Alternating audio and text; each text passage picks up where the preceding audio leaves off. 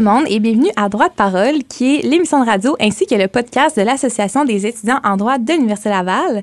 Je m'appelle Andréane Lamonde et je suis la vice-présidente aux communications de l'AED et encore une fois, cette saison-ci, j'aurai la chance d'animer euh, Droit de parole. Donc, avant d'aller euh, à l'épisode de cette semaine, j'aimerais faire un bref retour sur euh, la saison dernière parce qu'on a eu la chance d'enregistrer 10 épisodes qui sont d'ailleurs tous disponibles sur l'application Balado et sur Spotify. Donc, je vais vous les présenter un peu et si jamais ça vous intéresse d'aller les euh, à la suite de cet épisode-là, ben, euh, vous allez euh, avoir accès. Donc, premièrement, pour le premier épisode, j'avais reçu deux de mes collègues de l'AED, soit Louis et Arthur, et on avait démystifié les études en droit en parlant des différents mythes qui sont parfois associés au baccalauréat en droit. Ensuite, j'ai reçu le comité droit de la santé.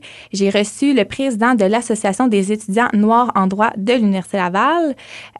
J'ai reçu le club droit et affaires de l'Université Laval avec un avocat et une notaire qui travaillent chez BCF. Par la suite, j'ai reçu notre vice-présidente aux affaires professionnelles de l'AED, Selena, avec Dominique Trudel, qui est la conseillère à l'emploi à la faculté de droit. Et on a parlé de la vie professionnelle en droit et selon moi, c'est vraiment euh, l'épisode euh, le plus euh, pertinent pour la majorité des étudiants en droit. Donc, si j'en ai vraiment un à vous conseiller, ça serait celui-là. Par la suite, j'ai reçu le comité droit et enjeux des minorités visibles. J'ai également reçu le comité droit du travail avec Maître Louis Sainte-Marie, qui est un avocat en droit du travail chez Kane Lamar. on a également reçu l'organisme Pro Bono avec Cynthia Brière, qui est une enseignante ici à la faculté de droit de l'Université Laval et qui est également avocate à l'aide juridique. Et on a parlé de l'accès à la justice et de l'importance de l'aide juridique lors de cet épisode-là.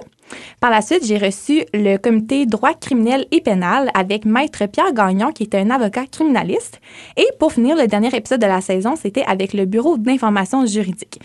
Donc, euh, je suis très contente, là, encore une fois, euh, cette saison-ci, pour une deuxième saison, d'avoir euh, encore plein de beaux épisodes à venir avec les comités de notre association étudiante. Donc, pour l'épisode de cette semaine, j'ai décidé de poursuivre la tradition euh, que j'ai commencé la session dernière et qui est de faire un premier épisode qui est toujours un peu plus léger, un peu plus drôle avec euh, mes collègues de l'association étudiante. Donc, euh, cette semaine, j'ai la chance de recevoir deux de mes très bons amis de l'association étudiante, donc Héloïse Fradette, qui est la vice-présidente aux affaires internes, ainsi que Samuel Godreau, qui est le vice-président aux finances. Donc, avant d'aller plus loin et de vous parler du sujet de cette semaine. Je vous laisserai vous présenter. Donc, euh, Hello, je te laisserai commencer. Fait que tu peux nous parler un peu de ton parcours scolaire et de ce qui t'a mené à étudier en droit. Puis aussi, j'aimerais que tu nous parles un peu de ton poste en tant que VP aux affaires internes dans l'association étudiante. Bonjour. Alors, euh, moi, c'est Hello.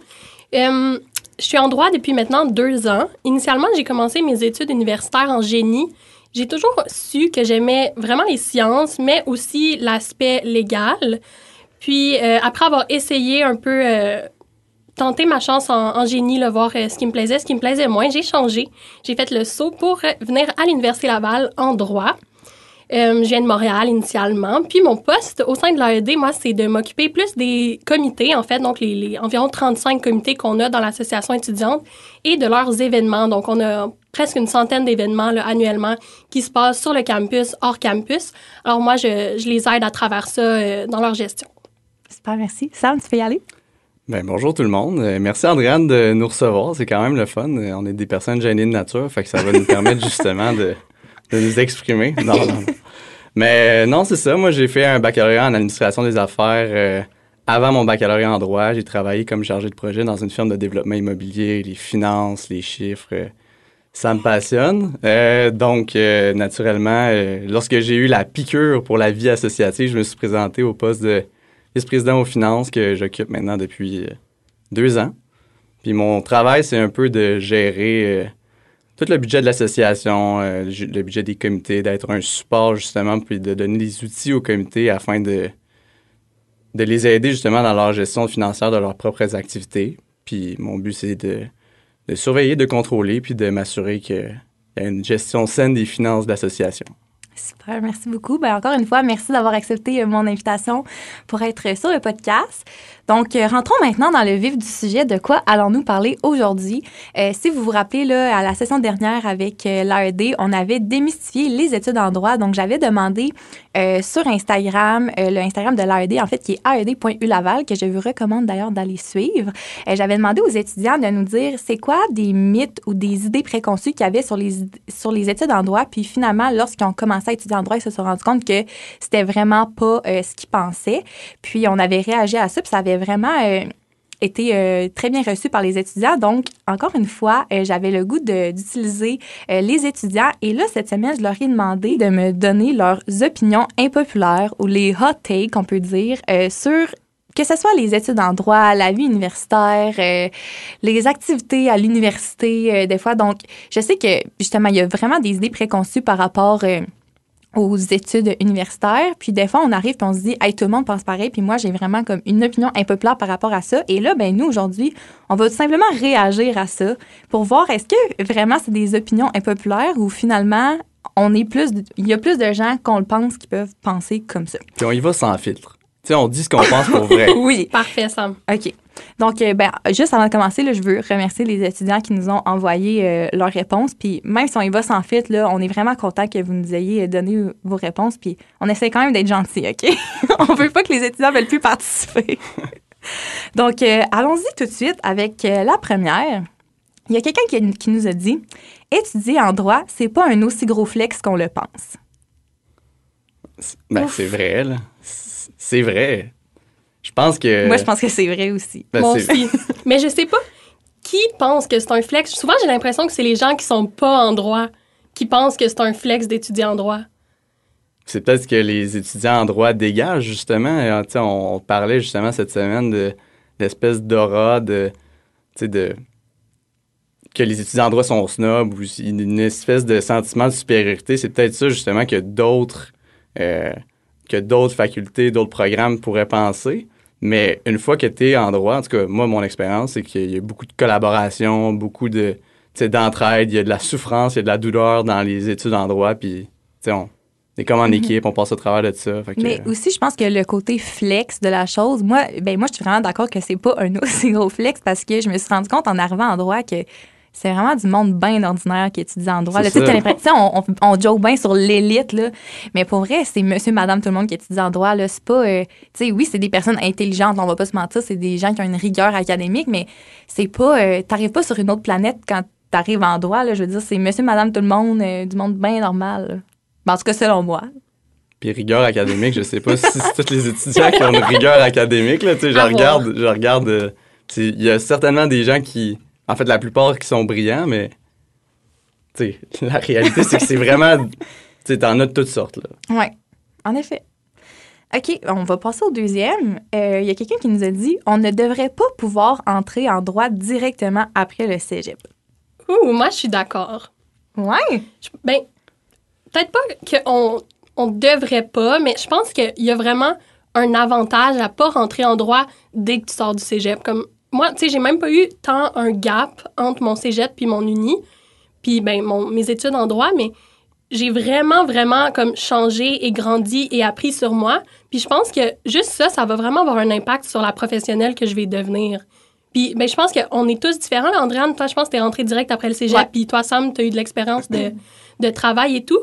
Puis on dirait que la maturité qu'on acquis... Tu sais, on dirait que moi, quand je suis sortie du cégep, là, après ça, j'aurais pas pu juste faire mon bac en trois ans puis euh, aller faire mon barreau puis pratiquer. On dirait que j'étais comme trop un bébé, là. Parce que toi, t'es sorti de ton bac, en, fait, de ton cégep, t'es rentré en Génie. en génie tout de suite? Il n'y a Ouais. pas eu de session de pause? Non. Puis t'as fait combien de temps de génie avant? J'ai fait une session de génie, une session de Sciences Po, puis après ça, j'étais en droit. OK. OK. Science, euh, science pure, science politique, puis Exact. un petit peu un mélange des deux avec le droit. Euh, moi, je sais pas. Parce que, en effet, comme tu dis, mon baccalauréat en administration m'a vraiment aidé. Puis, ça m'a donné de l'expérience par rapport no- notamment au droit contractuel, euh, en droit immobilier, droit des biens. C'est sûr que c'était des notions, euh, la, la location, mettons. c'est sûr que c'était c'était des notions qui, qui m'étaient plus familières. Mais par contre, je regarde certains de nos collègues qui sortent du cégep à 19 ans, puis c'est du monde tellement brillant que je me dis, pourquoi retarder pourquoi retarder leur cheminement alors que ces personnes-là, c'est déjà des, des personnes surdouées, justement, là? Mhm. Moi, je pense que on, ben moi, ayant sorti direct du cégep, tu sais, c'est faisable. Puis, mais c'est vrai que des fois, quand je regarde justement Sam, qui lui a un, tu sais, un bac au complet, je me dis. Parce que j'ai l'impression que des fois, là, tu sais, au cégep, t'es comme pressé, tu veux le faire absolument en deux ans parce que tu veux pas arriver à l'université puis comme être le plus vieux. Puis moi, c'était ça. moi, j'ai fait mon cégep en trois ans puis c'était le traumatisme de ma vie de me dire, je vais arriver à l'université puis tout le monde va être plus jeune que moi puis je vais comme être la vieille parce que j'ai fait mon cégep en trois ans à place de deux ans. Puis finalement, je me suis rendu compte que non, le trois quarts du monde sont plus vieux que moi, mais aussi que je me dis, ça m'aurait peut-être servi de prendre un peu plus mon temps. Puis, ben, en tout cas, je suis vraiment contente d'être rentrée directement en droit, mais moi, je pense que définitivement, les gens qui ont fait un autre bac en droit, ils ont un, un avantage. Mais je pense que le problème aussi du droit, c'est que t'as comme aucun préalable à part, tu sais, en fait, t'as juste aucun préalable. La seule chose qu'ils regardent pour rentrer, c'est ta cotère. Puis je sais que, ben, on en a, il y a des, des profs qui nous en ont parlé, là, que à certaines universités, il faut comme que tu fasses un peu un test de genre connaissance générale pour voir est-ce que tu as certaines connaissances en politique ou, tu sais, des connaissances que eux autres, ils, ils prennent pour acquis que quand tu rentres en droit, t'es as, mais que certaines personnes les ont pas. Surtout si tu fait euh, sciences nat, puis après ça, tu arrives en droit, tu sais. En sciences humaines, souvent, tu as quand même des cours de politique, de sociologie, psychologie. Fait que j'ai l'impression que tu es peut-être un peu mieux outillé, mais tu sais, si tu fait des cours de physique puis de chimie au cégep, tu arrives en droit, puis c'est tellement différent qu'il y a peut-être des notions que les profs prennent pour acquis que tu as, puis toi, tu as comme des lacunes là-dedans. Fait que moi, je pense que ça serait, ça serait peut-être plus de. Je vais pas dire rendre l'admission plus difficile, mais de, de ratisser plus large que de juste ta cotère. Mais sent- sentez-vous que le filtre se fait au niveau du baccalauréat? Parce que moi, j'ai comme l'impression que le filtre se fait lors, par exemple, de- du processus de recherche de stage que tu dans le marché du travail. C'est comme difficile pour certains qui ont juste connu le cégep, qui sont entrés directement en droit dans leur livre, d'appliquer ça au monde du travail. Mais justement, c'est poche. Si c'est le même. Ouais. Vu que moi, j'ai juste un bac en droit puis que j'arrive direct du cégep, je devrais pas être désavantagée parce que normalement, mon bac en droit devrait être suffisant. Normalement. Ben, c'est ça. Que ça, c'est ça, je pense que peut-être que la, la, le filtre devrait se faire un peu avant, justement, Mhm. pour pas qu'au bac, tu te dis, hey, j'ai tout fait mon bac, finalement, le monde me dise que j'ai quand même des lacunes alors que j'ai un bac en droit. C'est vrai, parce que, veux, veux pas, c'est- compétitif, là, le, le domaine juridique, surtout le domaine juridique privé. Puis, tu sais, on dit, mais comme tu dis, moi, j'ai fait sciences nat, là. Genre, j'ai jamais eu de cours d'économie de ma vie. J'ai plus de cours d'histoire depuis secondaire 4. Tu sais, il y a comme plein d'affaires, de connaissances même générales que j'ai jamais eues parce que moi, je regardais comme les orbitales en chimie organique, tu sais. fait que c'est vraiment, euh, vraiment différent. Fait que c'est pour ça que je pense que oui, il y, a un- il y a un atout à avoir un bac avant ou même un, un micro-programme, peu importe, un certificat, d'avoir un peu vu autre chose que le droit. Ouais, puis t'es juste plus mature dans ta vie en général aussi, là. Ça, je pense que c'est jamais une mauvaise chose. Droit des protons, droit des électrons, hello. Malheureusement, j'ai pas encore pu appliquer mes connaissances, mais je compte là-dessus. Excellent. Euh, bon, la prochaine opinion, c'est. Là, ça, ça- Sam, je sens que ça va te toucher. Fait que je vais te laisser réagir en premier, OK? Tout le monde veut faire du droit corpo pour être un big shot, même si le droit corpo, c'est vraiment boring. Écoute, écoute, là, attends, là. C'est direct au cœur. Je pense que il y a deux, il y a deux, il y a deux volets à ta question. OK. Parce que, à, à ce hot take-là. Premièrement, je pense que oui, le droit des affaires, c'est big shot, mais la réalité, on peut pas savoir si c'est boring parce que personne sait vraiment c'est quoi le droit Ouais, des affaires, là. On a un cours de société par action, on a un cours d'entreprise. Ah, et puis c'est boring, c'est aussi. Mais je- on se fait parler justement par les professionnels de la pratique en droit des affaires. Puis je pense que même au sein du droit des affaires, c'est super large ce que tu peux faire. Fait que de dire que c'est boring, je, je me prononce pas là-dessus. Je me prononce pas là-dessus. Moi, je dirais pas que c'est boring, mais je dirais que tout le monde veut faire du droit des affaires sans savoir c'est quoi, justement. Puis je trouve que même c'est un peu comme quand on rentre au bac, là, je sais pas vous c'était comment dans votre courte, mais moi, en rentrant, tout le monde voulait faire du droit international, mais personne sait c'est quoi. C'est tellement vrai. C'est comme la tendance. Tu rentres au bac, t'es en droit, puis tout le monde est comme, ouais, moi, je veux vraiment faire du droit international. Mais tu sais, il y a 0,001 qui va finir en droit international. Là. On sait juste pas c'est quoi. Puis je pense que c'est la même chose en droit corpo. Puis je pense souvent les gens se retournent vers ça parce que, veux, veux pas, c'est quand même safe comme pratique, le droit corpo. Tu sais, c'est pas un milieu qui est comme vraiment... euh, en, en- en danger là, de plus avoir de job. Tu sais, on Ah, ok, s'entend? ok, ok. Je pensais que tu disais safe dans le sens que c'était comme. Pas relax, là. Non, dans non, le sens que, tu si tu, si tu deviens spécialisé dans du droit corpo, tu vas trouver une job. Mhm. Non, c'est Mais je pense que c'est ça. Je pense que souvent, le monde, ils choisissent ça parce qu'ils savent pas quoi faire. Puis, tu sais, à titre d'exemple, moi, avant, je disais que la seule affaire que je voulais pas faire, c'était du droit corpo. Parce que justement, je trouvais ça boring, puis j'étais comme, tu sais, je vois pas l'intérêt. Mais, encore une fois, je savais pas c'était quoi. Puis, en réalisant que le droit des technologies, c'était du droit corpo, j'étais comme, oh mon Dieu, gênant. Je vais aller en droit corpo, tu sais. Fait que je, trouve que souvent, même pendant notre bac, là, tu sais, moi, j'étais à, moitié en ce moment, puis j'ai aucune idée là, de ce que je vais faire. Fait que, Ben moi, tu sais, moi, là, j'ai fait un baccalauréat en administration, travaillé en immobilier. Le droit des affaires, ça me colle à la peau. Puis je me dis, bon, ben j'ai un intérêt pour le droit des affaires parce que j'ai un intérêt pour le monde des affaires. Mais je me suis rendu compte en travaillant dans un cabinet cet été que j'aime le droit des affaires, mais j'aime aussi le litige commercial qui est directement lié justement au conflit entre actionnaires, etc., puis dans les compagnies. Fait que je me suis rendu compte que j'aime le droit commercial, que ce soit le droit des affaires ou que ce soit litige. Fait que là, suite à ça, lequel je suis meilleur, dans lequel je vais mieux me développer, c'est un peu ça qui va choisir dans quoi je vais m'en aller, mais OK. Euh, là, écoutez, on change complètement de sujet. Il y a quelqu'un qui nous a dit être célibataire pendant tes études en droit, c'est vraiment positif. je Et- pense que c'est quelqu'un de célibataire qui a dit ça. Mais je pense que, ben, on dirait que ça gosse parce qu'on va être comme nuancé à chaque fois parce que veut, veut pas, c'est des hot takes. Fait qu'on dirait que tu peux dire oui et tu peux dire non. Ouais. Mais je pense que selon la personne que t'es, le temps que tu as besoin de mettre dans tes études, les objectifs que tu as et surtout ton couple, ça peut être vrai puis ça peut être faux. Tu sais, comme, ben, on, on peut s'en parler, là, justement, parce que Sam, toi, t'es en couple. Ouais, on salue Noémie d'ailleurs. Salut Noémie! fait que, tu sais, on dirait que moi, en ce moment, là, comme ma, ma charge de travail, je me vois pas dans ma semaine, tu sais, mettre des heures dans un couple. Fait que je pense que c'est positif pour moi de pas l'être. tu mets-tu des heures à dater? Non. OK, mais moi, c'est ça que j'allais dire. Parce que moi, je peux vous dire les deux parce que moi, j'ai commencé mon bac en couple et là, maintenant, je suis célibataire. Écrivez-moi si Mais euh, on dirait que je regarde dans le passé, puis je, puis je regarde mon horaire d'aujourd'hui, puis je suis comme, comment je faisais pour avoir le temps? Puis C'est peut-être parce que justement, j'ai adapté mon horaire en fonction que j'ai plus besoin de comme me garder du temps pour mon couple. Mais euh, moi, je, moi, en ce moment, je trouve que c'est positif parce que j'ai l'impression que sais, justement, mettons, tu sais, un couple, c'est bien beau, mais ça va pas tout le temps bien. Fait que, mettons que là, ah, tu pendant ton couple, pendant une couple de semaines, ça va un peu moins bien, mais tu sais, ça peut peut-être affecter tes études. Euh, si tu t'attends de rester plus tard à l'université, ben tu te sens pas mal parce que, ah, j'avais dit à mon que j'allais dormir chez eux ce soir, puis là, j'aimerais ça rester étudier, mais là, je veux pas que ça fasse de la chicane et tout. Mais, même si t'es pas en couple, mais que t'es célibataire, mais que justement, tu parles à plein de monde, tu vas dans des dates, moi, selon moi, ça prend exactement le même nombre de temps que d'être en couple. Fait que c'est pas être, céliba tu sais, être célibataire, mais comme pas être dans le monde de l'amour. Mais je sais pas comment dire ça, mais sais. Le monde du dating Oui, c'est C'est ça. ça. est un monde qui prend du temps. Et de l'énergie, Peu importe que tu sois en couple ou pas.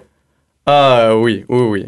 Oui, ben moi je disais ça célibataire euh, ou en couple, là, mais tu sais, moi j'ai fait le contraire de toi. J'ai commencé célibataire, puis là, par la suite, je suis tombé en couple. Mais moi, c'est- tu sais, une chose, tu sais, en dater, à dater, parler à des filles et tout, c'est sûr que ça prend du temps. Puis je suis tombé en couple avec une fille qui était au baccalauréat en Ben, droit. Fait qu'elle était consciente qu'il fallait avoir des moments d'études, des moments pour relaxer. Mhm. Mais c'est pas la réalité pour bien du monde. J'ai vu, il y a- il y, a certaines de mes amies que elle, elle avait des, en fait, une, une fille en particulier, elle avait son chum qui était charpentier menuisier, puis qui comprenait pas justement qu'elle, elle devait passer les fins de semaine puis les soirs à étudier. Fait que ça, ça devait être non seulement éreintant en termes de, de temps, mais en termes d'énergie, de se faire comme remettre justement sur le dos que se faire un peu culpabiliser qu'elle mettait du temps dans ses études. Fait que non, il y a des pour, des contre à être célibataire euh, Absolument. ou euh, en couple en droit. OK. euh, prochain, euh, prochaine opinion. Avoir un stage dans un gros cave, c'est overrated. Non, c'est pas overrated, pas en tout. non, mais ça dépend dans quel sens. Parce que si tes objectifs de, de développement personnel et professionnel, c'est de sortir de ta zone de confort, d'avoir plusieurs opportunités, de voir justement plusieurs domaines de droit différents, puis de te développer rapidement comme, comme juriste, c'est sûr que d'avoir un stage, puis de ultimement être employé d'un gros cabinet, ça fait en sorte que tu développes plus rapidement, étant donné que tu fais plus d'heures. Par contre, ça dépend justement le, le style de vie que tu veux avoir. Mais moi, je suis vraiment d'accord avec cette opinion-là, mais c'est ça. Moi, là, c'est là que Sam et moi, on, on est vraiment dans deux pôles différents parce que moi, moi, j'ai mon stage dans un ben, pas un cabinet, dans un contentieux. Puis Chez moi, Desjardins. on va le dire, on salue, on salue Desjardins. Mais moi, je pense au. Puis c'est justement, moi, qu'est-ce que tu dis que tu te développes plus rapidement? Moi, je pense que plus ton cabinet il est gros, moins c'est vrai. Parce que quand tu fais ton stage là, puis là, c'est peut-être des idées préconçues, là, mais tu sais, les affaires qu'on entend que c'est genre, c'est le monde qui amène le café puis les sandwichs, là. Tu sais, moi, je pense pas que tu te développes en tant que juriste quand tu amènes des cafés puis des sandwichs. Moi, je pense que justement, plus que le cabinet est petit ou plus que tu es au gouvernement et tout, plus que ils te font confiance rapidement puis qu'ils te donnent des dossiers tout de suite. Puis j'ai l'impression que plus le cabinet est gros, plus que c'est long avant qu'ils te donnent des gros bons dossiers. Hey, hot take dans un hot take, c'est tellement un stéréotype de dire que dans, quand t'es dans un gros cabinet, t'amènes des sandwichs puis du café. Ben peut-être. Mais- peut-être. Écoute, là, Tu sais, T'sais, on, on l'entend quand même, Sam. on l'entend, mais c'est un pur stéréotype. Je veux dire, j'ai des amis qui ont des stages ou qui ont fait des étés étudiants chez, on va les nommer, chez Faskin, chez BCF, chez Norton Rose, chez McCarthy. Puis je les ai pas vus une fois faire du café filtre, là.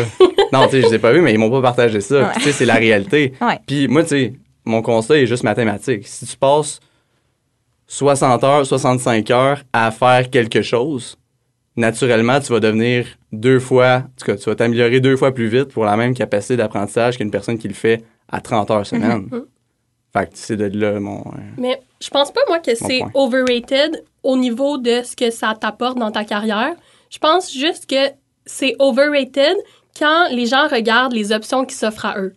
Puis c'est ça de moins en moins parce que, tu sais, on, on, on promouvoit full euh, les opportunités en entreprise, au public, tout ça. Puis même les opportunités en dehors du monde juridique.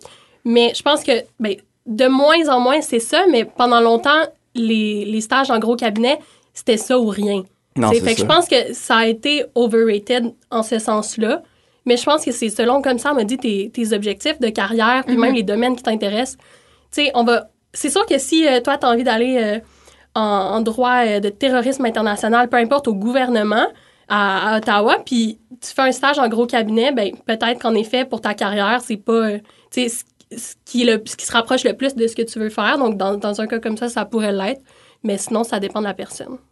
Si, si on y va, mettons, au niveau du stage, là, on dit c'est overrated au niveau du stage.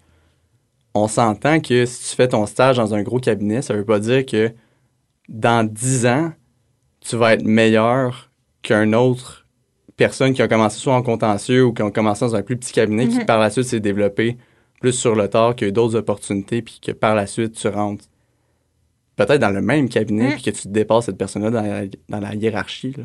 En effet. Non, c'est sûr. OK, euh, prochaine. Une note de passage à 50% ce n'est pas assez. Ça veut dire qu'on peut réussir un cours en ayant seulement compris la moitié de la matière. Hey, Peux-tu répéter?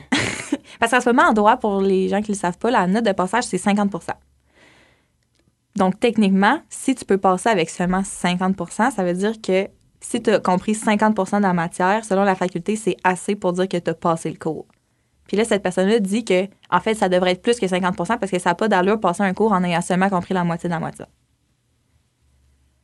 Moi, je- c'est vrai que c'est bas 50 Tu sais, quand. C'était quoi? Au secondaire, c'était 60. Ouais. 60. Cégep aussi. Tu sais, on dirait que. je- moi, je me vois aller, OK? Exemple, dans un de mes derniers examens, OK, j'ai eu 68. Mhm. Puis, je pensais que je comprenais bien. Fait que, imaginez à quel point je comprenne, je comprendrais pas la matière si j'avais 50, moi, à cet examen-là. Tu sais, là, j'avais l'impression que je comprenais. Puis, j'ai quand même eu 18 en haut de la note de passage. Fait qu'on dirait que 50 tu ça dépend des cours, là, mais je trouve pas ça difficile à obtenir. Ouais, mais moi, je pense que je peux comprendre dans l'optique où, en droit, il y a tellement de matière, il y a tellement de décisions, il y a tellement d'articles que si toi, là, mettons, je sais pas, on a lu euh, 40 décisions dans un cours, là, puis mettons que les questions qui t'ont posées, il y avait 20 décisions possibles avec lesquelles tu pouvais justifier ta réponse. Puis toi, les 20 décisions que tu avais vraiment bien compris, c'était les 20 décisions qui n'avaient pas rapport dans l'examen. Moi, je pense que c'est plus pour ça qu'ils ont fait ça, parce qu'ils se sont dit, il y a tellement de matière que c'est impossible de- d'évaluer la personne sur l'ensemble de la matière. Fait que si toi, tout ce que tu as compris n'était pas à l'examen, c'est vraiment chien de te faire couler à cause de ça. Fait que moi, je pense que c'est plus ça la mentalité de pourquoi c'est seulement 50% de note de passage. Moi, j'essaie de me faire une opinion par rapport à ça, puis T'en as pas? j'en ai pas. T'es juste content que ce soit 50? Non, non, non, non, non, c'est vraiment pas ça que je vis. mais c'est vrai que 50, c'est bas. Mais en même temps, est-ce que 60, ça serait trop haut? Peut-être. Est-ce que ça ferait en sorte, tu sais, je me pose la question, tu sais, des fois, euh, un parcours en droit, c'est, tu sais, il y a plein d'embûches. là. Tu sais, Ouais. mettons, oui, OK, 50% si tu as compris 50% du cours, c'est rough. Tu t'as peut-être pas T'as compris. clairement des petites lacunes. Tu t'as des Ouais. grosses lacunes. T'as des grosses lacunes, on va se le dire. On, on va pas- j'essaie de dire peut-être des non, petites lacunes. non, t'as 50% dans un cours, t'as clairement pas compris quelque chose dans ce cours-là. Ouais. Par contre, des embûches dans le parcours, justement, d'un d'un étudiant en droit, ça peut arriver. Puis que ce soit des embûches, non seulement au niveau de la compréhension, mais peut-être au niveau familial, au niveau social, puis tout.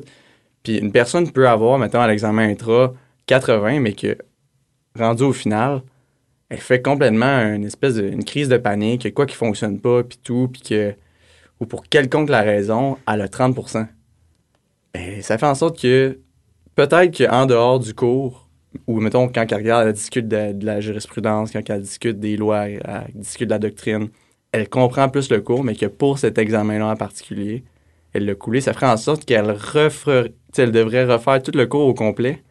Je sais pas si ce serait tant une valeur ajoutée pour son parcours. Puis c'est aussi que c'est quand même rare les cours qu'il y a juste un cours par rapport à ça. Le c'est ça que j'allais dire. Mettons, tu sais, droit du travail, puis après ça, tu as santé et sécurité au travail. Fait que je me dis, mettons que tu pas tant bien compris dans ce cours-là ou que justement, tu as eu une moins bonne note.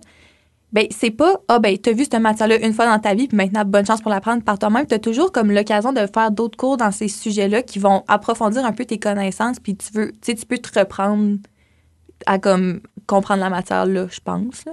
Ouais, moi aussi, je pense. Puis c'est ça, c'est, ça va passer ou ça va casser à un moment donné parce que toutes les cours sont quand même liés, le veux, veux pas. Si tu rien compris d'obligation 1, ben, tu vas quand même trouver ça plus dur, obligation 2. Puis à un moment donné, ça, ça va te rattraper si tu pas mis un effort nécessaire pour compenser le gap Mhm. que tu avais en ayant, par exemple, juste compris 50 là, de, de ton cours. Puis aussi, tu sais, les, ben, en tout cas, par expérience, les moyennes, c'est souvent dans les 60 ou les faibles 70. Fait que je me dis, mettons, monter la note de passage à 60, ça veut dire que les moyennes seraient genre 6% au-dessus de la note de passage. Ce qui, selon moi, est vraiment faible. Mais des fois, elle est en dessous de la note de passage. Oui. Ouais, c'est ça. c'est l'autre problème. Ouais. OK. Ben écoute, la prochaine, on va faire du pouce sur ce qu'on vient de parler. Il y a quelqu'un qui nous a dit c'est absolument faux de dire que les notes, ce n'est pas si important que ça. Eh, bah, boy. C'est. c'est tellement vrai. Mais je- moi, je pense que l'énoncé, vas-y, mais moi, je pense que l'énoncé devrait être allongé sur c'est absolument faux de dire que les notes, ce n'est pas si important si tu veux faire un stage dans un gros cab. Moi, je pense que l'énoncé Mhm. devrait être ça. Ben, pas juste ça, parce que moi, je pense que, tu sais, on est dans un optique, tu sais, on est dans une, dans une optique, dans un, une espèce d'air où ce que on prône l'équilibre de vie, on prône justement euh, d'enlever du stress sur le dos des étudiants, puis au niveau de Santé mentale. santé mentale, anxiété, etc. Puis c'est vrai, tu sais, quand que on a des rencontres avec euh, la direction qui disent félicitations, vous êtes rentré en droit, euh, félicitations, maintenant la cotère compte plus. Maintenant, tu sais, si, vous- ça, si ça, peut arriver de couler des examens, ça peut arriver d'avoir des difficultés, c'est pas grave, on s'en sort. C'est tout vrai.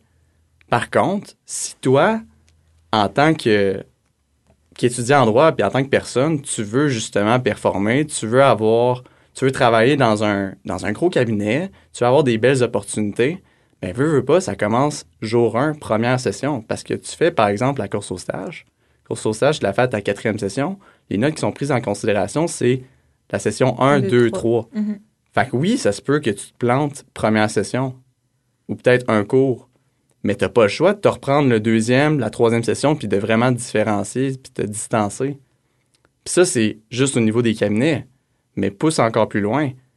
Il y a les cabinets, il y a les stages à la magistrature, que c'est au niveau des notes. Ça, au niveau, quand tu fais ça, je veux dire, tu te distances parce que tu fais de la recherche avec un juge, soit à la Cour supérieure, à la Cour du Québec, à la Cour d'appel. Je veux dire, ça fait partie du développement d'un juriste, puis ça part des notes en première année, deuxième année. Mhm. Sinon, les concours de plaidoirie, Pierre Basile Mignot. Tu sais, fait que, oui, si tu veux avoir l'opportunité d'avoir accès à ça, ouais. C'est parce Ben, que ces choses-là, C'est important, avoir notes, là. fait un stage à la magistrature, des concours de plaidoirie, c'est aussi ce qui va comme bonifier ta candidature quand tu vas arriver à la course au stage. Ou en tout cas, pour te trouver un emploi ou un stage, c'est des choses qui remplissent ton CV puis qui paraissent bien. Puis ces choses-là sont seulement accessibles si tu as moindrement des bonnes notes. Ben, c'est ça. Puis au seul- non seulement au niveau du CV, mais au niveau du développement, je pense sincèrement que tu apprends beaucoup plus dans un stage à la magistrature que de faire un cours magistral en classe. Mhm. Fait que, oui, tu sais, il faut, faut, faut déstresser les gens, mais il faut les conscientiser, si c'est ça tes objectifs, que c'est important d'avoir des bons résultats. C'est vrai. Mais mettons, pour les gens qui seraient stressés par rapport à ça, je dois vous dire que moi, mon stage, ils m'ont même pas demandé mon relevé de notes. Non, c'est ça. tu sais. C'est- tu sais, puis c'est c'est vrai, là. C'est vrai, tu sais. Ça dépend de ce que tu veux. Ouais. Ça dépend de ce que tu veux. Voilà. Mais c'est pour ça que ton disais que- expérience aussi. Là. Tu sais, Oui. Toi, Andréane, t'es pas, euh, pas juste cogné à la porte chez, chez ton, ton contentieux pour dire hey, j'aimerais ça avoir un stage, puis ils t'ont pas demandé ton relevé. tu sais. Il y a vraiment d'autres moyens aussi, c'est vrai. Mais justement, pour avoir accès à toutes les opportunités, même si en bout de ligne, on les choisit pas, les notes, c'est important.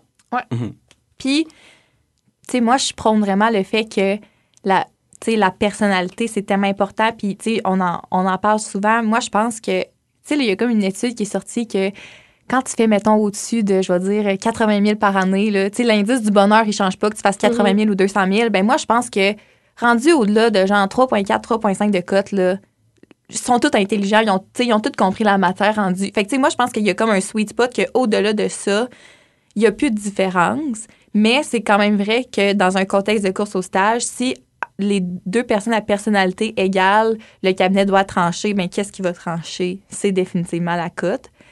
Est-ce que, selon moi, personnellement, ça devrait être ça? Peut-être pas, mais la pratique, c'est ça qui se fait. C'est la réalité. Mais c'est ça.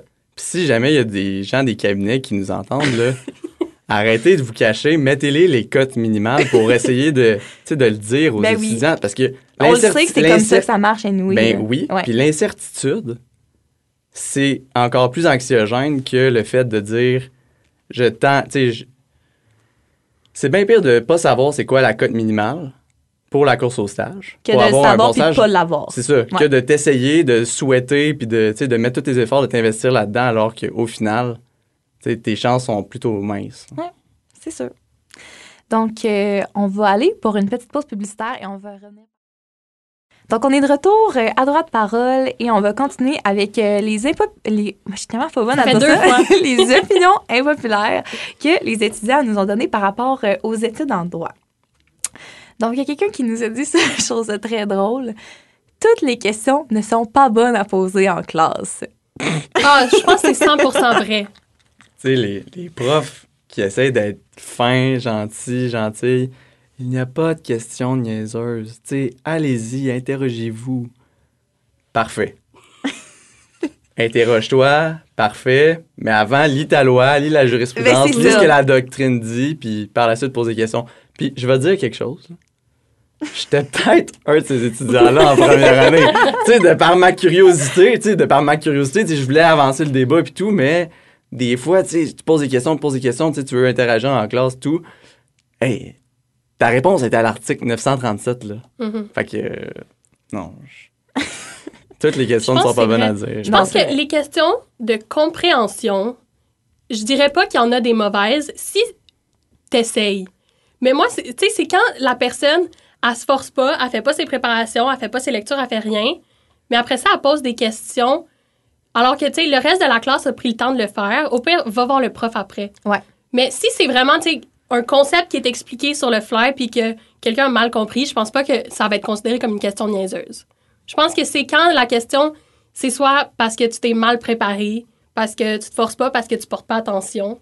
euh, ça peut être une question niaiseuse. Puis à l'opposé, quand les gens veulent flex, qui se sont tellement préparés, Ah non, ça, je que là, ils posent une question qui a comme zéro rapport, mais ils veulent juste montrer qu'eux, ils en connaissent tellement plus. Je suis comme, c'est tellement pas pertinent dans le cours, ça fait pas, ça, genre, ça n'apporte rien au débat. Ça, je sais pas, moi, ça me. Je pense que Sam, il rit je parce ris. qu'il fait ça. je ris, là. Le pire, c'est que qu'est-ce qui est ironique, c'est que c'est mon hot take, là. Mais. On avait dit que ça restait Non, non, confidentiel. mais- confidentiel, non, je vais le dire. là. La transparence, c'est mon modo. mais, Non, non, mais il y, a eu des, il y a eu quelques petits débordements en droit des biens avec Silvio, là, sur le démembrement du droit de propriété, là. Hey, on partait sur les débats doctrinaux, je suis désolé, là. Faut dire qu'on était en COVID, hein. J'avais pas beaucoup Oh. d'interactions sociales, T'en profitais pendant ton Zoom. Hey, mon 3 heures, là. je peux parler à du monde, je suis pas enfermé dans mon condo. fait que je pardonne, disons, euh, les gens qui ont étudié à 100% à distance. On avait tous et toutes besoin de parler à un moment donné. Ouais. Mais tu sais, là, on est revenu en présentiel, puis comme. Mais tu sais, je pense que c'est surtout peut-être. Les gens, des fois, euh, sont comme pas patients puis ils veulent savoir tout de suite. Tandis que s'il y a quelque chose que tu n'es pas sûr de comprendre, attends la fin du cours. Après le cours, va feuilleter ta loi, va voir si tu n'as pas fait tes lectures de doctrine, va faire ça. Puis si là, tu sais, rendu là, quand tu as fait toutes les ressources, tu as cherché toutes les ressources par toi-même, là, poser la question. Mais tu sais, des fois, j'ai l'impression que les gens, ils lèvent la main parce qu'ils veulent savoir tout de suite. Puis je suis comme, tu sais, tu aurais clairement pu prendre 10 minutes de ton temps, puis tu l'aurais probablement trouvé la, la réponse. Ouais. Ou, euh, ben, en tout cas, tu sais, c'est vrai ce que tu dis, mais je fais, je fais encore un retour de quand on était à distance 100%, c'est qu'il n'y en avait pas de à la fin du cours. Ouais, non, c'est ça. que Oui, oui. Le Zoom fermait, mettons, on avait un, le prof ou le prof avait un rendez-vous ou quoi que ce soit, ben, Sam, il essaie de justifier ses comportements dans les Zooms de première année, on dirait. j'essaye d'excuser, là, tu sais, mon propre hot take, mais bon. Ah, parfait. OK. Le prochain. Travailler pendant tes études, c'est vraiment un must pour ton développement personnel. Oh my god, moi je dis, moi je suis vraiment une fille de job. Je dis fois mille. Moi j'ai une job ou deux jobs en même temps que mes études. J'aime mieux, par exemple, faire un parcours légèrement plus long ou sinon un peu réaménagé et travailler en même temps. Puis pas, pas, en fait, même pas au niveau de l'argent. Comme moi, j'habite encore chez mes parents. C'est vraiment pour me changer les idées, un, parce que les jobs que je choisis, j'ai choisi parce que je les aime. Pour ce que ça m'apporte aussi au niveau social et tout. Puis aussi juste pour comme l'enrichissement, parce que je pense que tu apprends vraiment autre chose. Puis que ta job, elle soit reliée ou pas au droit, Mhm. je pense que c'est vraiment juste positif. Puis tu apprends à te connaître, tu apprends tes méthodes de travail. Puis moi, je suis le genre de personne que si je suis pas assez occupée, je fais rien. Fait Ouais, qu'il faut que, tu sais, en ayant des jobs, ça m'oblige à me dire, OK, mais là, je suis obligée d'étudier à ce moment-là parce que je travaille après. Ouais, puis ça, tu sais, en effet, puis quand t'es dans le jus, ça fait en sorte que, tu t'arrêtes jamais, puis, tu justement, au final, t'es meilleur à l'école, mais par contre, faut, faut pas que ce soit fait au détriment de tes études. Ben, ça, c'est tellement euh, Brigitte Chagnon qui, on salue ma mère. faut pas que ça soit au détriment de tes études, mon grand. Puis c'est vrai, parce Oui. que, tu sais, ça m'est arrivé justement quand j'étais en administration. Tu sais, moi, je, moi, je suis parti en administration. Là. Ah, je fais six cours par session, trois cours d'été, je finis ça en deux ans. Je travaillais 35 heures à la cage comme serveur. Je faisais de l'argent, ça allait bien, mais au final, je brûlais la chandelle par, la, par les deux bouts. Là. Ouais. Il fallait que je prenne mon pouls un peu, puis je me suis rendu compte qu'au final, peut-être que c'est mieux de plus prendre son temps, d'y aller plus modérément, puis par la suite, d'avoir des bonnes notes, parce que cette note-là, on revient encore aux notes, c'est pas si important, elle est greffée à toi. Là. Ouais. Je parle comme si j'avais vraiment des notes de... Ça m'a dit code de 4.33. Mais je pense, comme Sam dit, l'enjeu aussi, c'est le nombre d'heures. ben, c'est ça. Parce que, tu sais, là, tu dis, moi, si j'ai rien, genre, si j'ai pas acheté de choses, je fais rien. Mais faut pas se rendre un. Puis moi, ça m'est arrivé aussi. Euh, faut pas que tu te rendes que t'en as tellement que ça te tente plus de rien faire non plus. Mhm. Puis moi, à un moment donné, je suis arrivée à un point que c'était ça. J'étais comme, je regardais mon agenda, puis j'étais comme, c'est tellement anxiogène, j'ai tellement, justement, avec mon travail et tout, je vais juste comme rien faire de tout ça parce que j'en ai trop, puis je sais même pas par où commencer. Fait que c'est un juste milieu, tu un 10-12 heures, moi, je pense que c'est parfait. Ah, Puis, vraiment. tu sais, moi, ma première session, j'ai pas travaillé du tout, puis ça m'a rien, tu sais, j'avais plus de temps, mais j'avais plus de temps pour faire quoi, tu sais. Ben, Regardez t'entraîner, dormir. Ouais, c'est sûr que si, si tu rentres sur le TikTok, euh, les heures passent vite mais je pense que c'est même pas parce que tu as. Ben, en fait, tu le sais, Sam, c'est pas parce que tu as une job que tu vas mettre de côté tes entraînements puis tout. C'est vraiment juste, je pense, apprendre à gérer différemment ton temps parce Mhm. que tu as plus de contraintes finalement dans ton horaire. Ouais. Une chose que j'aime, mettons, c'est. Maintenant, je travaille plus comme dans la restauration, c'est de travailler dans un domaine qui est connexe à tes études. Ça Ben fait en sorte que tu peux appliquer justement euh, ce que tu apprends à l'école dans ton travail. Puis ça fait en sorte que je trouve, en tout cas, depuis que je fais ça, je suis comme un, un meilleur étudiant aussi. Oui, mais non. Parce que moi, mettons, je travaille dans genre dans un contentieux justement, puis j'aime vraiment ça parce que justement ça je me développe, tu sais les c'est con mais on dirait que j'avais jamais réalisé que comme le code civil, tu l'appliques dans la vraie vie puis pas juste dans tes cours. Mm. Tu sais moi quand genre je fais des dossiers puis là ils sont comme conformément à tel article puis je suis comme les gens utilisent ça dans la vraie vie. Oui, oui, on, on étudie Oui, quelque chose qui oui, va- c'est ça. c'est- concret, là. Oui. Mais avant, quand j'avais une job qui était pas reliée au droit, on dirait que c'était comme ma pause de pas être là-dedans. Tandis que maintenant, j'ai l'impression que je suis constamment dans le droit parce que même quand j'étudie pas, toutes mes choses que je fais en Mhm. dehors de l'école, c'est quand même relié au droit. Tu travaillais où? Je suis ben, chez Desjardins, mais dans un... pas dans un truc juridique. là. OK, je comprends. Mais je, je suis quand même d'accord avec toi parce que justement, moi, ma job, j'aime ça que ça soit une pause de Ben, ce que j'étudie. Puis je me suis trouvé une job que j'aime full, puis j'aime mon milieu de travail, puis même mes conditions, puis juste la culture de ma job. Mhm. Puis ça n'a aucun rapport avec le droit, c'est en retail. Fait que, tu sais, c'est vraiment juste, moi, une autre vibe que je vais Ouais. chercher là. Puis en même temps, mon autre emploi, qui est à la faculté de droit, mais qui a aucun lien avec le droit, ben ça aussi, ça me donne une pause, tout en étant quand même, tu sais, avec des gens qui sont du milieu juridique. Ouais. Fait que pense- moi, ma job, je l'utilise comme pause, je pense. Ouais, ouais. Puis ça fait en sorte aussi que. Tu sais, on parlait justement quand tu sors du cégep, etc., l'expérience Mhm. que tu te fais, ton espèce de bagage il est souvent lié à ta job, là aussi. Fait que. Mhm. C'est un plus. Puis, ben, je pense que, en fait, pas je pense, là, les employeurs le disent. Tu sais, si c'est quelqu'un que tu vois qui réussit à comme bien gérer de multiples affaires en même temps, des implications, par exemple, de la job puis de l'école, c'est quand même un plus de voir cette maturité-là dans un candidat Ouais. que quelqu'un qui n'a jamais travaillé, puis par exemple, qui a tout mis son temps dans l'école. C'est vrai. Euh, prochaine. Les intégrations, c'est overrated. Mais non. C'est underrated. Ah Hey, moi, ouais? j'allais- Moi, j'allais dire over, comme, je trouve qu'il y a trop de hype et de stress autour ça. du résultat de tes intégrations. Ouais, moi aussi, c'est exactement ça que j'allais dire. Je trouve que la pression de dire Tu vas voir, la semaine des intégrations, c'est là que je me suis fait tous mes Ouais, amis. tes meilleurs amis, tu vas les ça, trouver oui. là. Moi, personnellement, c'est vrai.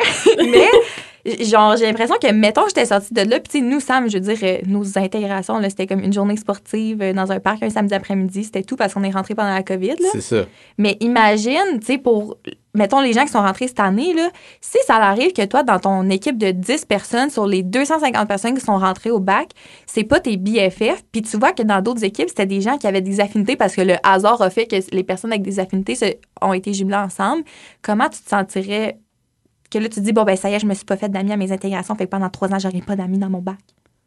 Non, non, non, non, non, attends, attends.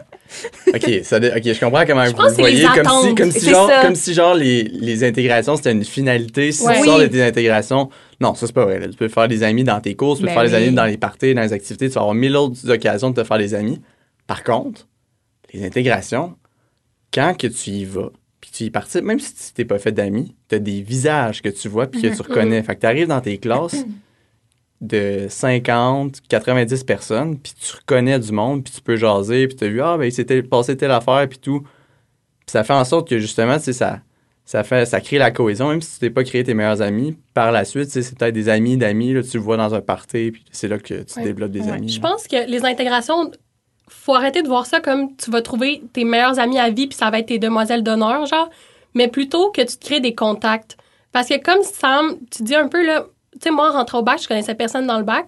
Puis, veux, veux pas, en ce moment, tu mais les gens avec qui je suis le plus proche au bac, c'est pas nécessairement des gens qui étaient dans mon équipe d'intégration, mais juste, tu sais, la deuxième semaine, là, de quand je suis arrivée dans mes cours, de reconnaître les faces à deux personnes, puis de pouvoir dire salut, puis aller m'asseoir à côté de ce monde-là. Veux, veux pas, ça a comme créé un contact. Puis depuis ce temps-là, tu sais, c'est, des gens que, que, tu sais, que je connais puis que je salue sans nécessairement que ça soit mes meilleurs amis. Puis je pense que c'est ça, la, la valeur ajoutée que les intégrations peuvent avoir, sans nécessairement à ce qu'on s'attende à ce que tu trouves les cinq personnes avec qui tu vas passer toutes tes journées du bac. Mais faut- on s'entend qu'il faut y aller. Il Ouais. faut absolument y Oui. aller aux, inté- aux intégrations. Oui. C'est une erreur monumentale de ne pas aller Oui, aux je pense que c'est intégrations une erreur en de droit. pas y aller. Même si, parce que, tu sais, je sais que des fois, le monde, ils disent, ah, c'est juste une semaine de brosse, mais. Ben, c'est quand même vrai, là. mais non, c'est vrai. Non, moi, je pense qu'il faut y aller aussi. Puis, Mhm. au-delà de- des personnes que tu rencontres dans le sens de, de tes premières années, tu sais, moi, je pense que le meilleur exemple, c'est que mon intégratrice, même si j'avais pas vraiment eu d'intégration, euh, c'était la chef mentor du centre de soutien. Puis moi, ça m'avait comme full aidé parce qu'après ça, c'était comme naturel pour moi d'aller au centre de soutien parce que c'était comme je l'avais rencontrée là puis elle nous en avait full parlé puis là moi pendant une session j'allais tout le temps la voir fait que je- même pour les plus vieux les personnes que tu rencontres ça t'ouvre un peu des portes puis t'es comme un- je trouve que ça rend comme les plus vieux plus accessibles parce que tu sais des fois quand tu rentres dans un nouveau programme t'es comme oh my god tout le monde se connaît puis moi je suis comme le petit nouveau fait que là de voir que les plus vieux sont tu sais, sont intéressés à toi puis à, à te rencontrer, ben c'est comme ça rend ça moins intimidant. Je pense aussi quand tu arrives dans les cours puis que tu vois comme des gens de deuxième puis de troisième année ou de connaître, mettons. Puis les deuxièmes et les troisièmes peuvent comme te transférer leur sagesse parce que tu Ouais. évolues grandement en un an endroit. Là. Oui, c'est vrai. Parfait. Donc, euh, la prochaine. Tu n'as pas vraiment besoin de faire tes lectures quand tu étudies en droit. Moi, je pense que c'est faux. Là. Moi, je pense qu'il faut que tu fasses tes lectures. T'as pas le choix de les faire minimalement, mais il y a des gens qui me disent, là, tu sais, qui ont des excellents résultats, qui font pas leur lecture. Oh, mais pas leur lecture. Genre, ils, ont- ils ouvrent leur code pour la première fois à l'examen. Il y a du monde brain comme ça. là. Il y a du monde que, justement, je sais pas comment ils ont la capacité de saisir ce qui va être posé à l'examen, mais ou une capacité de recherche dans le code civil pendant Mais c'est l'examen? ça. Moi, je suis comme, au moins, les- la loi, il faut que tu l'aies lu une fois. Il faut que tu saches que l'article existe en quelque part. Tu peux pas arriver à l'examen puis comme déballer ton code civil de son plastique. Non, non, c'est ça. Bon, moi, je suis controversée. Moi, je suis la personne qui croit fondamentalement que j'ai pas nécessairement besoin de faire mes lectures dans la majorité des cours. C'est vrai qu'il y a des cours qui sont un peu plus des exceptions, genre droit consti, mais même en droit consti, je faut pas que je dise ça, mais tu sais, même avec juste des résumés, on peut très bien s'en sortir. Puis moi, je suis le genre de personne qui n'ouvre jamais sa doctrine. Toutes mes doctrines sont neuves. Il n'y a rien de surligné à l'intérieur. Je n'ai pas un seul post-it. Puis je suis aussi la personne, ça c'est pas bon, qui ne lit aucun article. J'ai juste, tu sais, on dirait que comment moi je le comprends, j'apprends la matière, j'apprends ce qui se dit dans l'article, mais tu sais, je vois mes amis, puis tu sais, par exemple, avant le cours, ils vont aller lire les articles sur lesquels on va parler, parce qu'elle veut, veut pas, c'est dans le plan de lecture. Mais tu sais, on dirait que moi, ça m'apporte pas plus faire ça. Mais je pense, en fait, pas je pense, là, c'est c'est vraiment, je dis zéro ça en conseil, parce que je pense que tout le monde apprend full différemment. Puis par exemple, j'ai des amis pour qui sont obligés d'aller en classe, puis sont obligés de s'asseoir première rangée. Sam, je pense que toi, t'es de même. Première Sam, rangée. Sam, première rangée, t'es en avant. Moi, là, si je vais en classe, honnêtement, ça prend tout pour que je me concentre sur ce qui se passe en classe. Fait que, je pense Mais que l'autre, tu vas pas en classe puis tu fais pas tes lectures. Donc, explique-moi. Puis t'as des bons résultats. Explique-moi. Non, non. J'essaie d'aller en classe le plus souvent possible. Puis, moi, là, je suis la personne qui me paye trop d'argent pour faire ses notes de cours au bureau en gros, OK? Puis, mon document de notes de cours, tout repose là-dessus. Puis, en allant en classe et avec l'entraide de mes amis, puis je fais des lectures, mais juste exemple des résumés. Moi, je vais, jamais je vais aller lire ma juriste, puis comme au complet la surligner et tout. Je m'en vais comme plus comprendre les concepts, puis merci, Soquige, on les salue. Bon, bon. Ben, c'est vrai. Puis tu sais, une... Ben, continue ce que tu disais. C'est ça, mais bref, tout ça pour dire que, comme moi, mes, mon document, tu sais, j'ai des amis, leur document de note de cours, OK, c'est genre un trombone sur tout plein de feuilles amochées ensemble, puis tout, puis tu sais, tu sais pas trop qu'est-ce qui est où. Moi, là, mon document, là, on dirait un livre que, genre, je pourrais vendre à la bibliothèque, là. C'est comme, tu sais, j'ai j'ai toutes mes sections d'identifier, j'ai comme 50 post-it, des codes de couleurs, puis mes articles sont copiés-collés dedans. Fait que j'ai même pas besoin d'ouvrir mon code, tout est dans mes notes. Mhm. Honnêtement, ma vie, ma réussite scolaire en entier, le repose sur mes deux cahiers boudinés que je fais pour chaque cours, chaque session. Puis ça marche. Bon. Fait que je Ben- pense que ça dépend vraiment du monde. Mais il y a un travail de synthèse. Il y a un travail de synthèse à faire. Ça, c'est c'est absolument Mhm. important. Sinon, on s'en sort pas. C'est ça.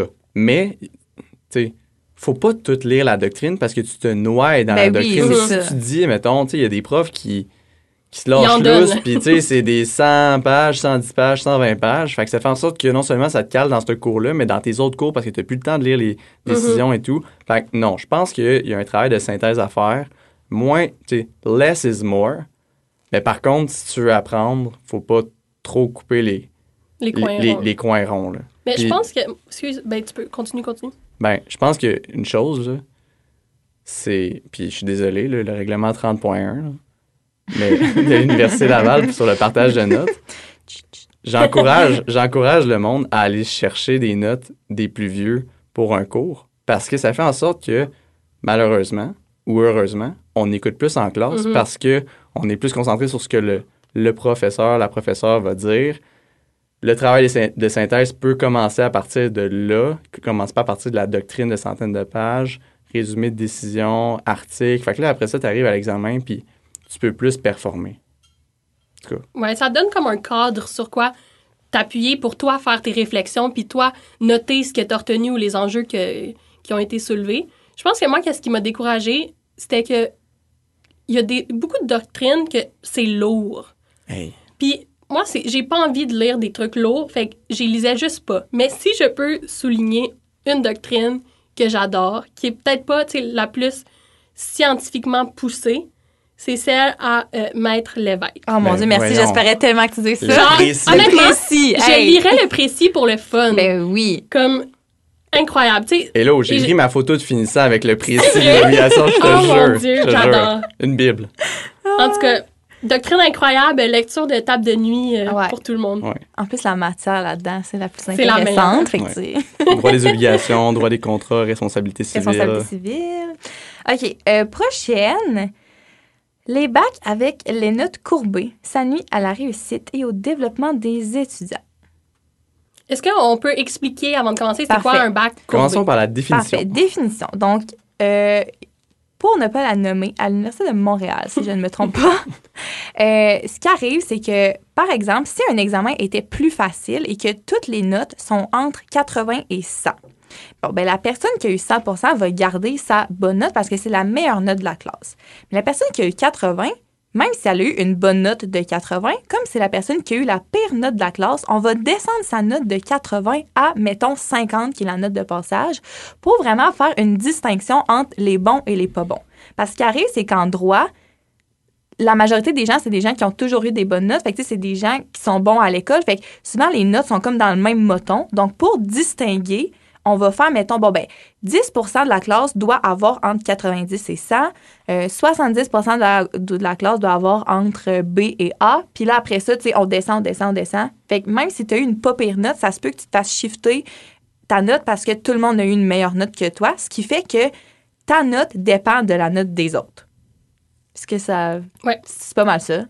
Moi, je suis d'accord avec le hot take parce que jamais j'aurais réussi mon bac comme je l'ai réussi en ce moment si à chaque instant, je devais me dire que les gens avec qui je suis devaient avoir moins bon que moi pour que moi je réussisse. Vraiment. Moi, en droit, ça m'était jamais arrivé avant, qui même en génie, peu importe Sciences Po, même au cégep. Tu sais, on entendait tout le temps là, les profs dire Ah oui, les études disent que l'étude en groupe, c'est vraiment le meilleur moyen d'apprendre. Là, j'étais comme non, moi, j'ai essayé d'étudier avec du monde, je comprends même pas comment on ferait.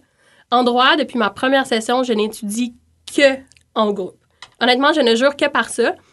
Puis jamais ça, ça, ça m'aurait autant été possible, puis je me serais autant fait d'amis, puis tu sais, j'aurais autant eu d'aide de mes pères, puis que moi, je les aurais aidés aussi, si on devait toujours se dire, tu sais, le droit, c'est déjà compétitif. là. Le monde le sont, même si nous, on n'est pas courbés. C'est ça.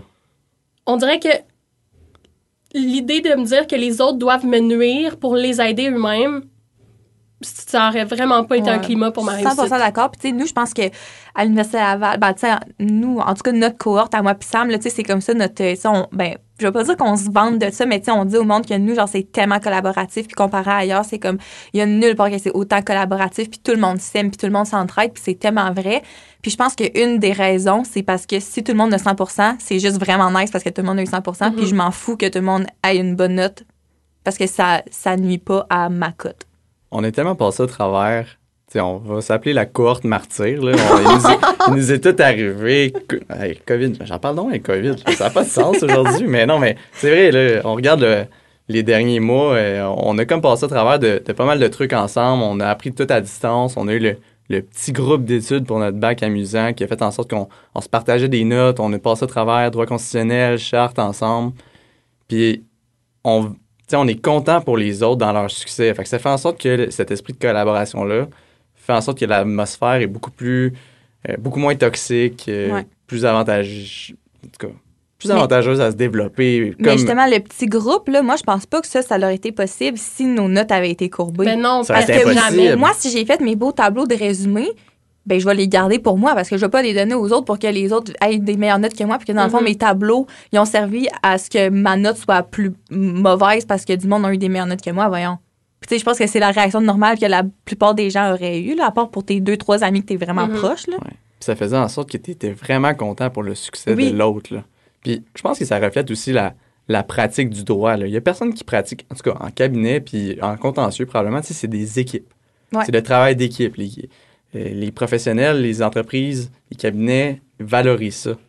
C'est le travail d'équipe. Fait pourquoi pas commencer à l'apprendre au bac? C'est même les professeurs, les sommités, la Cour suprême, des, des opinions dissidentes. Fait qu'à un moment donné, de discuter puis de travailler en équipe, ça fait en sorte que ça reflète la pratique. Fait commençons au bac. Là. Mhm. je pense que souvent, l'argument qu'ils disent, c'est que si c'est courbé, le monde, ils ont comme plus tendance à se forcer ou à se dépasser parce qu'ils sont plus stressés, mais on dirait que moi, ça ferait juste me Ah, décourager. moi là. aussi. Comme à quel point, tu sais, de me dire, hey, j'ai full bien compris mon cours, justement, j'ai eu 87, je suis full contente. Finalement, mon 87, c'est genre un C. Tu sais, on dirait que c'est c'est décourageant. Ouais, vraiment. Je serais pas la même personne dans un bac courbé. Oh non. Ah, moi non plus. Je peux Hey. imaginer. Et voilà. Mais bon, c'est pas notre cas. Non. Euh, OK, la prochaine, on en a un peu parlé tantôt, là. Euh, on revient sur le sujet de l'amour. Dater des gens dans ton propre bac, c'est la pire idée que tu peux avoir. Mais Mais C'est j'espère pas que la t'as... pire Ouais. idée, là.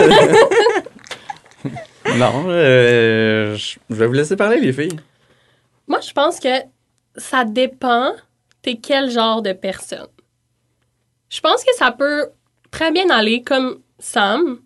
Puis je pense que pour d'autres personnes, dont certains amis, on les salue, c'est plus difficile.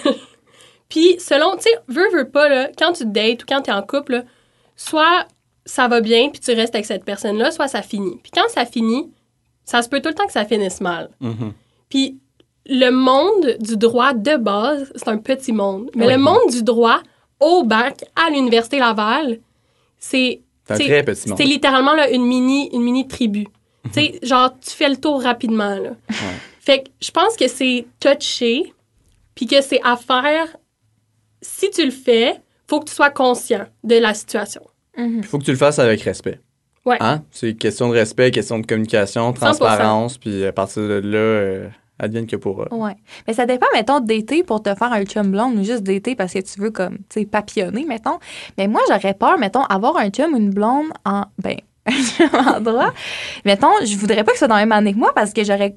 Je serais comme un peu compétitive, on dirait. J'aurais peur que mon chum ait toujours des meilleures notes que moi ou que, je sais pas, on dirait que ça me complexerait, mettons, que mon chum soit meilleur à l'école que moi. Fait que je me dis, il faudrait peut-être que. En fait, qu'il soit plus jeune dans mon année, comme ça, je pourrais pas me comparer aux notes qu'il a eu, je sais pas. Moi, je Moi, pense je pense que c'est- aux opportunités parce que, genre, ma personnalité, je pense que je suis quand même carriériste, dans le sens que c'est important pour moi ce que je vais faire de ma vie puis où je vais me rendre. Puis, veux, veux pas pour ça, il y a certaines opportunités que je dois saisir et obtenir. Mais de me dire que si, par exemple, pour une opportunité, ça doit être moi ou la personne avec qui je suis en couple qui l'a, on dirait que c'est pas une situation que j'aimerais. Ouais, c'est vrai. Tu sais, parce que autant si c'était pas une opportunité qui m'intéressait, ben là, je serais full contente pour l'autre personne. Mais, veux, veux pas, si moi j'ai envie d'avoir l'opportunité, ben je vais pas vouloir que l'autre personne l'aille. Ça, ça, ça. Ça sent le shark. Hi! non, non, mais ça touche ton ego, là. Ça toucherait ton ego, là, justement, de. Que ton chum, dans le fond, c'est ça que tu dis, là, que ton chum a une opportunité que toi, tu voulais, puis que. Ben oui, mais pas parce que c'est mon chum, juste parce qu'une autre personne l'aurait eu, mais en plus, c'est la personne avec qui je serais en couple. Fait que, on dirait que c'est beaucoup plus dur de te réjouir pour la personne avec qui t'es si l'opportunité que lui a, c'est une opportunité qui t'a été enlevée. Ouais, je suis un peu d'accord. Ouais. Ben, ça revient un peu à ce que je disais pour les notes, dans le Mhm. fond, que j'aurais peur. C'est ça, je pense que c'est comme trop compétitif. Ça créerait des tensions, moi, je pense. Puis moi, je, je suis encore autour du fait qu'on n'est pas assez pour, tu sais, que ça soit très smooth comme, euh, comme dating life. On s'entend là, le cercle est petit et le cercle de gens qui, par exemple, participent aux événements et sont actifs est encore plus petit. Fait que veut, veut pas, tu sais, on, on dirait que ça peut rapidement devenir lourd. Ouais, je- J'ai pas vécu cette expérience-là. Ben, c'est j'ai comme, genre, tu sais, j'ai de la misère de, j'ai de la misère de me mettre euh, dans cette situation-là, mais. Tu sais, moi, je ne l'ai pas vécu directement, mais je l'ai vécu par l'entremise d'un ami. Puis honnêtement, c'était lourd. genre, tu sais, me donner, si genre, tu te watches pas, puis, mais c'est- ça revient à ce que Sam te dit, là, c'est c'est un peu comme y aller avec respect, puis juste réfléchir à ce que tu fais, parce que veux, veux pas, le monde autour de toi, c'est le monde avec qui tu passes les trois prochaines années, là, que tu le veuilles Ben, ou non. et plus, là, parce Ouais. qu'après ça, ça, c'est eux, c'est ça. C- ça reste un petit monde. Good. Ben écoutez, c'est ce qui complète euh, toutes les opinions qu'on avait. C'est terminé. Oui, déjà. Ça passe vite, hein? Ça passe, passe vite. vite. Ça passe vite. Mais écoutez, je veux euh, vous remercier encore une fois euh, d'avoir accepté mon invitation et de vous être prêté au jeu. Ben, merci à toi. Merci de l'invitation. Oh, merci. Puis euh, ben, pour nos auditeurs, je vous souhaite une belle semaine et on se revoit la semaine prochaine pour un autre épisode de Droit de parole.